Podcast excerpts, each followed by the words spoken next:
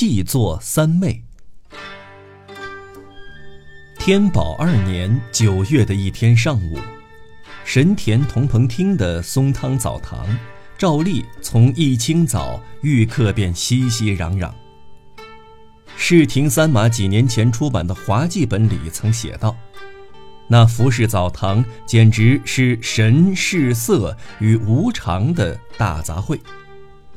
如今这澡堂中的光景，实与那时毫无二致。但见澡堂里热气蒸腾，透过窗户射进来的日光，影影绰绰，能瞧见一个个湿淋淋、光溜溜的身子，挤在狭窄的冲澡处晃来晃去。一个梳老婆髻的。泡在池子里哼俗曲儿，有个梳本多髻的站在穿衣处拧毛巾，还有个奔儿头上挽个大银杏髻的正让人搓他那刺青的后脊梁。另一个梳油兵卫髻的家伙从方才起就一个劲儿的洗脸。有个秃子坐在水槽里不停地冲澡，再就是留着娃娃头的小小子。一心在玩小竹筒和瓷金鱼，真个是热闹非凡。先是哗哗的浇水声和木桶的碰撞声，其次便是聊大天儿、哼小调的，最后从账房那边还不时传来木多声。总之，澡堂的入口处人称十六口，里里外外一片嘈杂。就跟打仗一样，且不说商贩乞丐之流会随时掀开帘子闯进来，洗澡客进进出出更是不在话下。就在这片喧闹之中，有个年过六旬的老人，斯斯文文的挨在一角，静静的搓着身上的污垢，两鬓的头发黄得挺寒碜。眼睛好像也有些毛病。人虽瘦，身子骨倒还结实，可以说挺硬朗。手上脚上的皮已经松了，不过却透着股不服老的劲头。脸盘也如此，宽宽的腮帮子，略嫌大的嘴巴周围显得精力旺盛，有股子野劲儿，几乎不减当年。老人仔仔细细洗完上身，也不用存放在澡堂里的自流桶冲一冲，便洗起下身来。黑色的搓澡巾，不论搓多少遍，他那又干又褶的皮肤上也没搓出什么污垢来。八成是勾起了迟暮之感。老人只洗了一条腿，忽然泄气似的，拿澡巾的那只手竟然停了下来。望着桶中浑浊的水面，分明映出窗外的天空，稀稀拉拉挂在枝头上，下面露出屋瓦顶的一角。这时，老人的心头投下一道死亡的阴影，倒也不是那种要过他命、令人忌讳的死亡，说起来，不过像这桶中的天空一样宁静可人。是一种解脱烦恼、安然寂灭之感罢了。要是能摆脱一切尘劳，长眠不起，像个无知无识的孩童，梦都不做一个，就那样睡过去，该是何等快意！想我非但为谋生疲于奔命，几十年不辍，苦于写作，弄得身心疲惫不堪。老人不禁兀然，抬起眼睛，周遭的谈笑依旧好不热闹。与此同时，一个个玉客赤条条的在水蒸气里动来动去，令人眼花缭乱。十六口那儿的俗曲儿声中，这会儿又夹杂着别的小调。此刻落在他心头的疑惑。如议事长存之类的问题，在这里当然丝毫见不到踪影。哎呦，先生，想不到会在此地遇上您老。曲亭先生一清早就来洗澡，在下真是做梦也想不到啊。老人冷不防给人一招呼，这才回过神来，一看，身旁有个人红光满面，中等个儿，梳着细银信髻，面前摆着自流桶，肩上搭块湿手巾，笑得甚开心。看样子是刚从池子出来，正要用干净水冲身。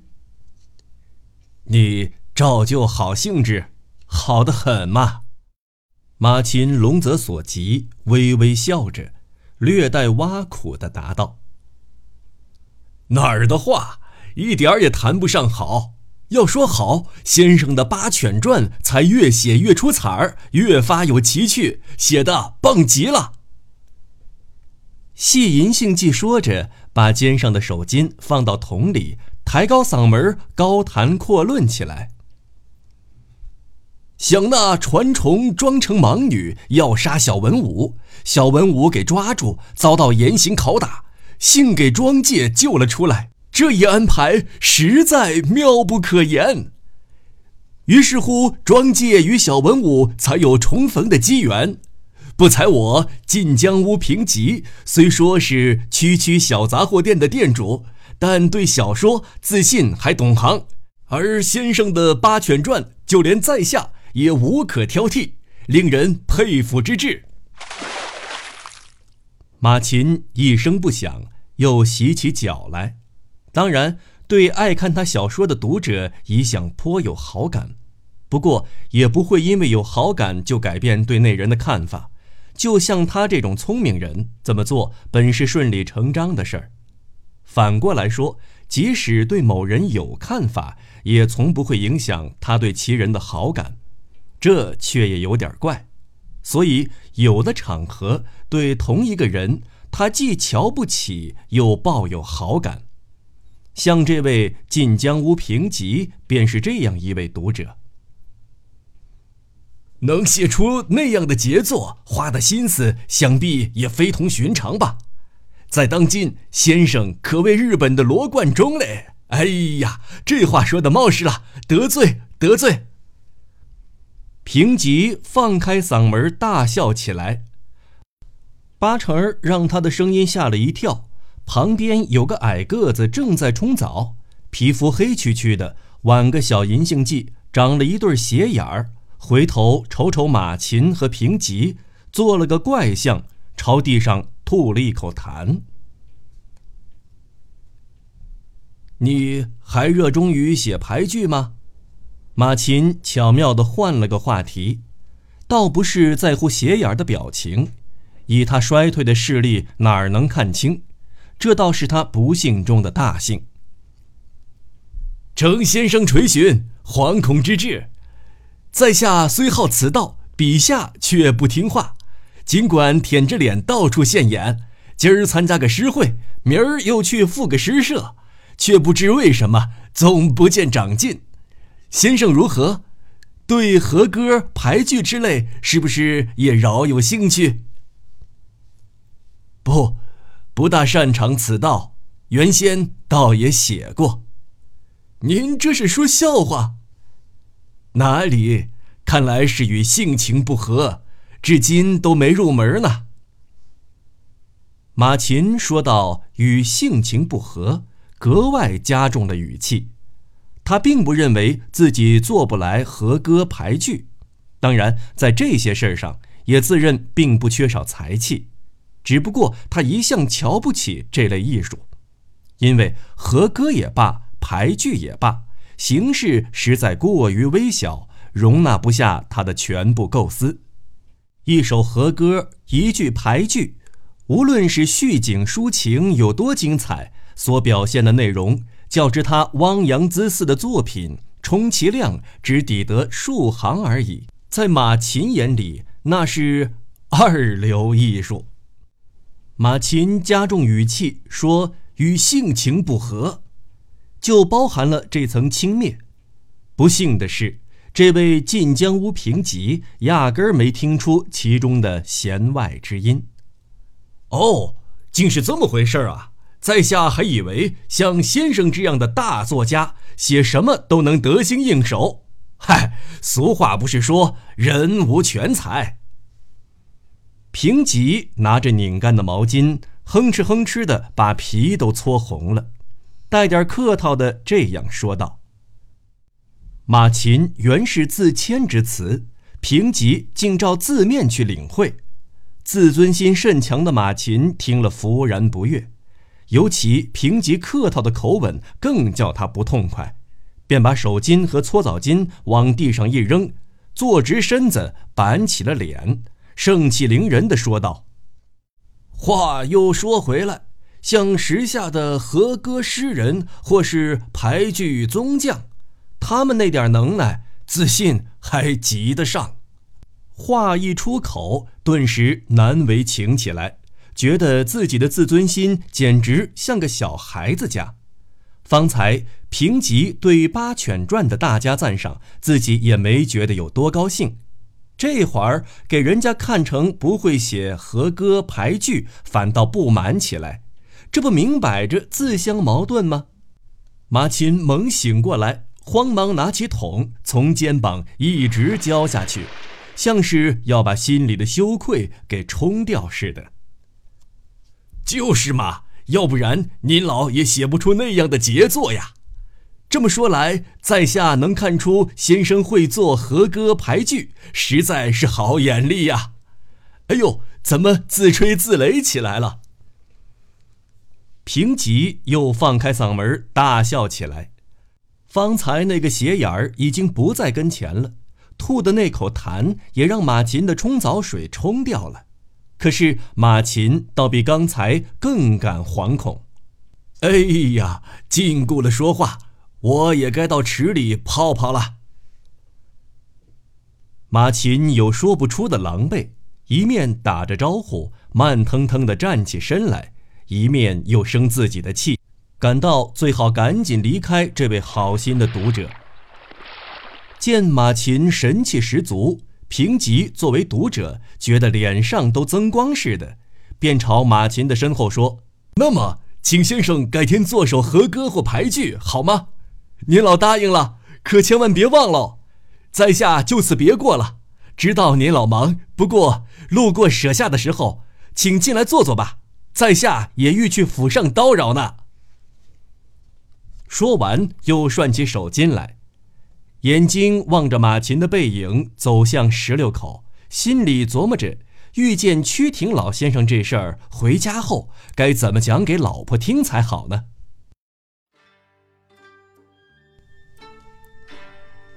石榴口里暗的像傍晚一样，热气蒸腾，比雾还浓。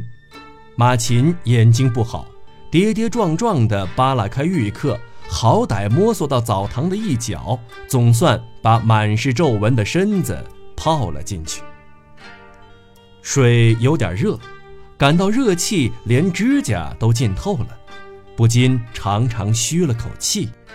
慢悠悠地四下里打量着，昏暗中好像露出有七八个脑袋，有说话的，有唱小曲儿的。热水融化了人们身上的油腻，滑不溜叽，水面上反射着从石榴口照进来的昏暗光线，悠悠地晃荡着，令人恶心的澡堂子味儿直冲鼻子。马琴的想象。向来带点浪漫色彩，就在这澡堂的热气里，无意中眼前浮现出的一景，是他正打算写的小说里的：一艘沉甸甸的乌篷船，船外海面上似乎正日暮风起，浪打船舷，听起来沉重执着，像是油在晃动。与此同时，乌篷船也呼啦呼啦作响，八成是蝙蝠在拍打翅膀。这声音让有个船夫放心不下，悄悄从船舷探出头去查看。海面上雾蒙蒙的，只有红红的月牙儿阴沉沉地挂在天上。于是，正想到这儿，陡然给打断了，因为他忽然听见十六口那边。有人对他的小说在说长论短，声调也好，语气也好，分明是故意说给他听的。马琴本想从水池里出来，却又打消了念头，便一动不动，听那人的数落。什么曲亭先生，著作堂主人的，净说大话。马琴写的那玩意儿，全是炒人家的冷饭。说白了吧，他那本《八犬传》还不是现成抄的《水浒传》？哎，话又说回来，嗨，要是不挑剔，有些故事啊，真还算有点意思。好歹有人家中国小说打底儿，不是？所以呀，他那本书光是看一遍就乖乖不得了。可是这回干脆又抄起经传的来了，啊，我简直傻了眼儿，气都生不起来了。马琴老眼昏花，眯缝着眼睛去看那个嚼舌头的人，因为热气挡着，看不大清，像是方才身边那个玩小银杏记的斜眼儿。要真是他，没准是平吉刚才夸《八犬传》，惹他憋了一肚子火，才故意说两句出出气。头一点，马琴那写法啊，全靠耍笔杆子。肚里没一点货色，就算有，也像个教私塾的东烘先生，不过讲一通四书五经罢了。因为他对当今世事啊一窍不通。证据就是，除了陈年旧事儿，他压根儿就没写过别的。要把阿染和九松这俩人写活，他没那本事，所以啊，才写的像松染情史秋凄草。而照马琴大人的口气说，已多得数不胜数。要是一方真的高出对方，你就是想恨也恨不起来。对方这么损自己，马琴尽管恼火，却也怪，竟恨他不起来。相反，倒是极想表示一下自己的轻蔑之情。之所以没有这么做，恐怕是上了年纪，火气压得住的缘故。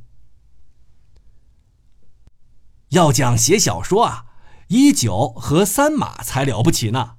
人家写的人物浑然天成，活灵活现，绝不靠耍小聪明，卖弄半吊子学问，胡编乱造。这一点上啊，跟蓑笠轩隐者之流不可同日而语。凭马琴的经验，一旦听到别人贬低自己的作品，非但会不高兴，还感到深受其害。要说呢，倒不是因为说对了而感到沮丧，没了勇气。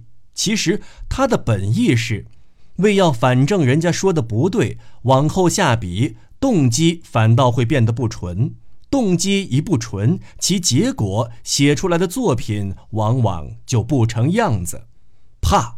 就怕在这里，那些媚俗的作者又当别论。但凡有点骨气的作家，格外容易陷入这种险境。所以，别人对自己小说的恶评，直到如今，马琴尽量不去看。不过想归想，却又禁不住想看看究竟是怎样的恶评。此刻在澡堂里，之所以去听小银杏记信口雌黄。多半也是受了这念头的蛊惑。他察觉到这一点，立马责备自己，竟然还泡在池塘里虚度时光，真是愚不可及。于是不再理会小银杏记的尖嗓门，一脚跨出十六口，隔着热气看得见窗外的蓝天，还看见蓝天下沐浴着和煦阳光的枝头柿子。马琴走到水槽前面，平心静气地用清水冲身。反正马琴啊，欺世盗名，亏他号称日本的罗贯中呢。澡堂里那人大概以为马琴还在场，照旧痛斥非利，骂不绝口。偏巧是个斜眼儿，兴许没看见马琴早已跨出十六口去也。然而。马琴出了澡堂，心情阴沉沉的，斜眼儿倒是得计了。那番刻薄话，起码在这点儿上还真奏了效。马琴走在秋高气爽的江湖街头，对方才在澡堂听到的恶言恶语，以自己的眼光一一审视，严加品评。他当即就弄清楚一件事儿：不论从哪一点上来看，这些谬论都不值一顾。话虽如此，一度给扰乱的心情却不能轻易平静下来。他抬起泱泱不乐的眼睛，望着两旁的店家，店里的人与他的心境了不相涉，个个都为当日的营生忙活。土黄布上印着各地名烟的布帘子，梳子形的正宗黄杨木的黄招牌，写有“轿灯”字样的挂灯，还有上书“卜筮”二字的算卦招子，这些东西杂乱无章，排了一溜儿，乱糟糟的从他眼前掠过。这些恶言恶语，我压根儿不放在眼里，可为什么心里这样烦躁呢？马琴接着又想：让自己不痛快的，首先是那个斜眼儿对自己的心怀恶意，不拘什么理由，只要别人恶意相向，心里就会别扭，这有什么法子？想到此处，对自己的怯弱不免有些羞愧。其实像他那样目空一切的人固然不多。而对别人的恶意敏感到这地步，也着实少有。从行为上来说，虽说结果相异，原因实乃相同，即同一神经不同作用之故也。这一点他当然早就有所察觉。不过，让我不快活的还另有缘故啊，那就是自己竟落到这样的处境，成了斜眼的对头。我一向不喜欢跟人交恶，所以从来不去争强斗胜。寻思至此，还想再深究一步，不料心情起了变化，抿紧的嘴巴忽然咧了开来，也可看出端倪。最后，搅乱自己心情的居然是那个斜眼儿，这事儿真让人不痛快。要是个高明的对手。自己准不甘示弱，将这不痛快回敬过去。可是，跟那么个斜眼儿较阵，再怎么着也总觉得不屑。马琴一面苦笑，一面仰望高空。老鹰欢快的叫声，同阳光一起雨点儿般落了下来。一直郁闷不舒的心情渐渐轻快起来。总之，不管斜眼儿如何恶意中伤，顶多让我不自在罢了。老鹰叫得再响，太阳也不会停止旋转。我的八犬传必能完成，到时候日本就有了从古到今无与伦比的一大传奇之书。他安抚着自己，恢复了自信，在窄巷中拐了个弯儿，静静地。朝家走去，到家一看，暗乎乎的门厅里，拖鞋石上摆了一双麻花畔的雪屐，挺眼熟。一见之下，莱克那张平板单调的脸立刻浮现在眼前，又来耽误功夫，心里不免生厌。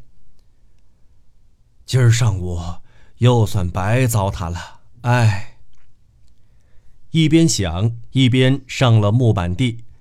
女佣人阿山慌忙出来迎接，手拄地上跪在那儿，仰头看着他脸说道：“和泉屋老板正在屋里等您回来呢。”马琴点了点头，把湿手巾交给阿山，可他不想马上进书房。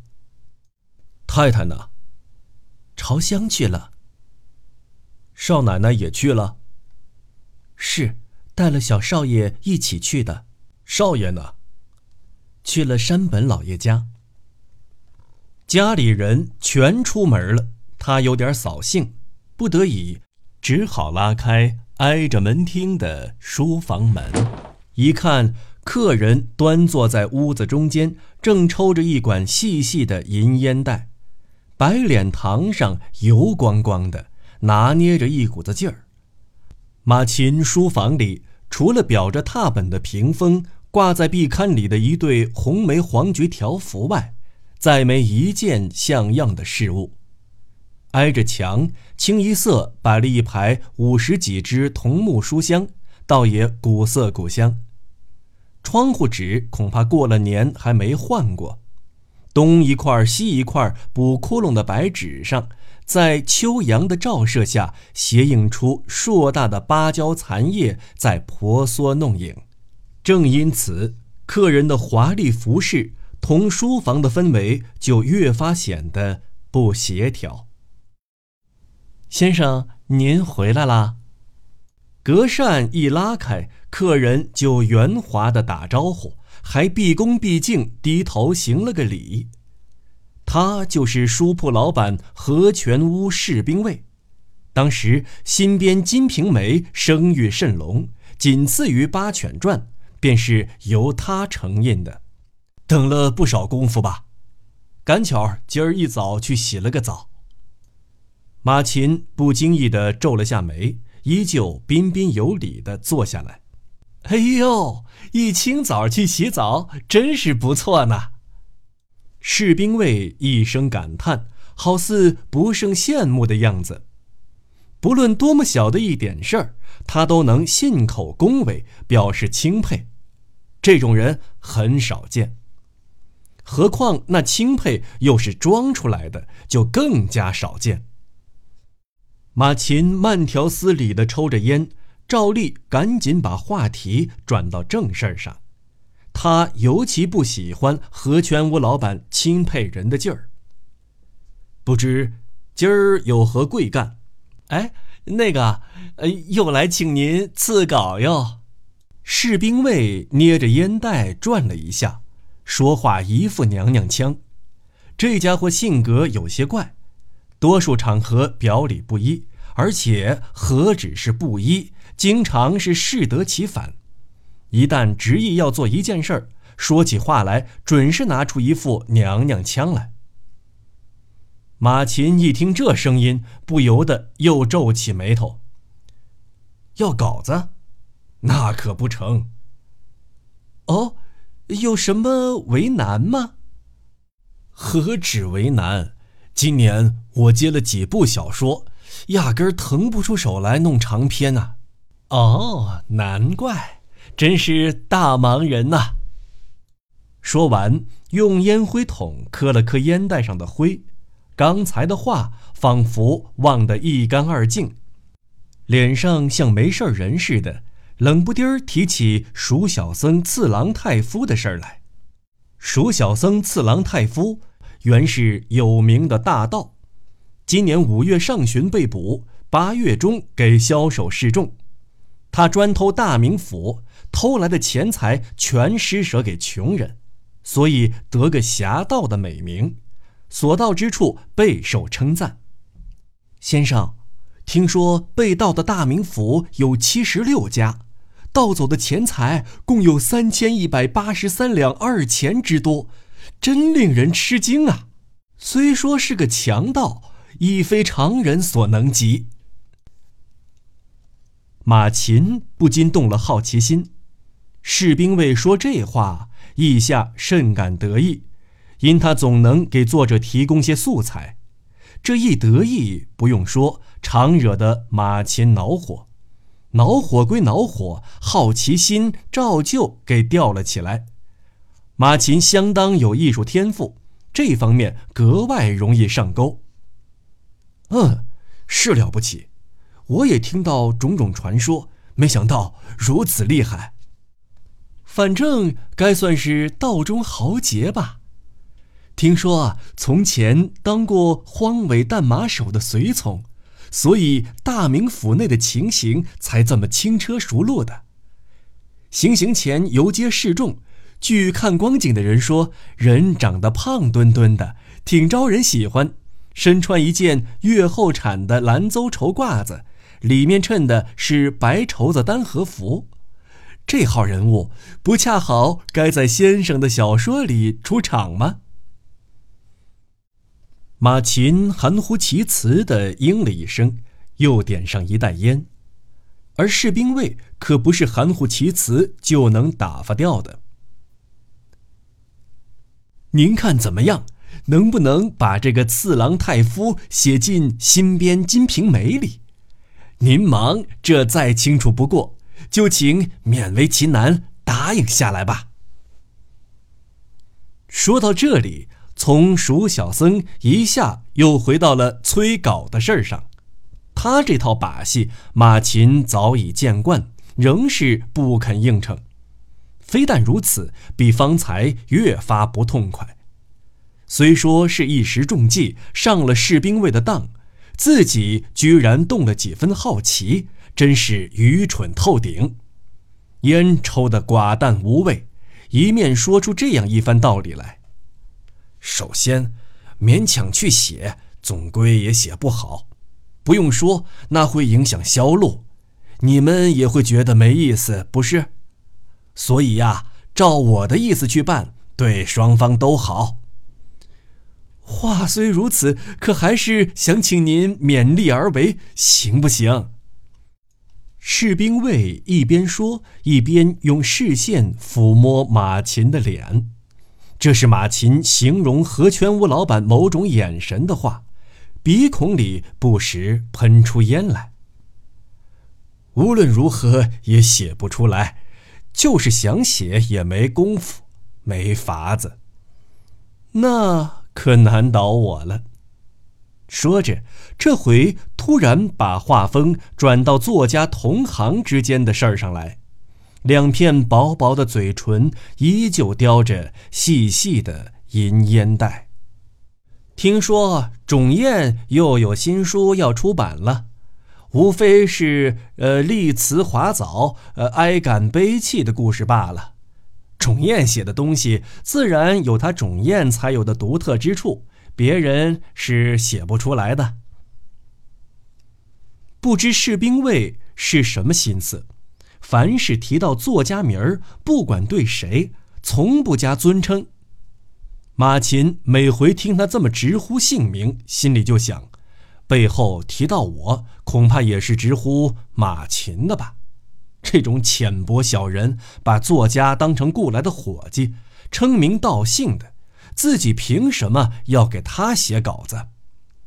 逢到肝火旺的时候，就越想越来气，这是常有的事儿。本来就没好脸色。这会儿一听到提种燕的名儿，就越发难看起来。士兵卫却好像满不在乎。我们还琢磨着往后啊，要不要出吹水的小说？先生讨厌他，可他倒挺投合那般俗人的趣味呢。嗯，是吗？记得几时曾见过春水来着？眼前浮现出他那张脸，显得格外的猥琐。春水直言不讳，曾说过：“我不是作家，不过是为赚钱，投读者之所好，写些艳情小说供他们消遣罢了。”这话马琴早就有所耳闻，不用说，他从心里瞧不起这号不像作家的作家。尽管如此，此刻听士兵卫不加尊称，直呼其名，仍不禁感到不快。总之，要说写那类色情故事，他最拿手了，而且笔头上是出了名的快手。士兵卫说着，缩了马琴一眼，然后赶紧又盯住衔在口中的银烟袋杆儿。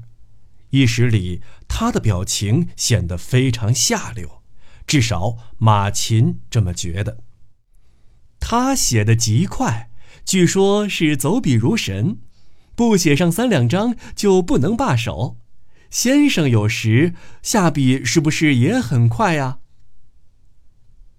马琴心里不仅不痛快，还觉得受到了胁逼。他自尊极强。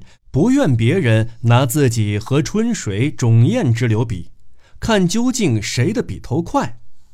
马琴其实是属于出活慢的一类，他认为那是自己没能耐，也常有泄气的时候。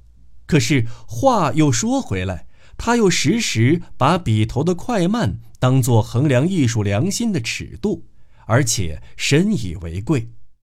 可是自己心里怎么想是一回事儿，听任那帮俗物来妄加恣意，则断断不容许。于是朝壁龛的红梅黄菊望过去，一吐心中的快垒道：“那得看时间和场合，有时快，有时慢。哦哦，得看时间和场合啊！原来如此。”士兵卫第三次表示叹服，不过他绝不会仅止于叹服的。紧接着劈面就问：“那么一再提到的那部稿子，您是不是已经答应下来了？像春水他，我跟春水先生不一样。马琴有个毛病，生起气来下嘴唇爱朝左撇，这功夫猛一下朝左撇了过去。”恕不从命，阿山，阿山，何全屋老板的鞋子摆好了吗？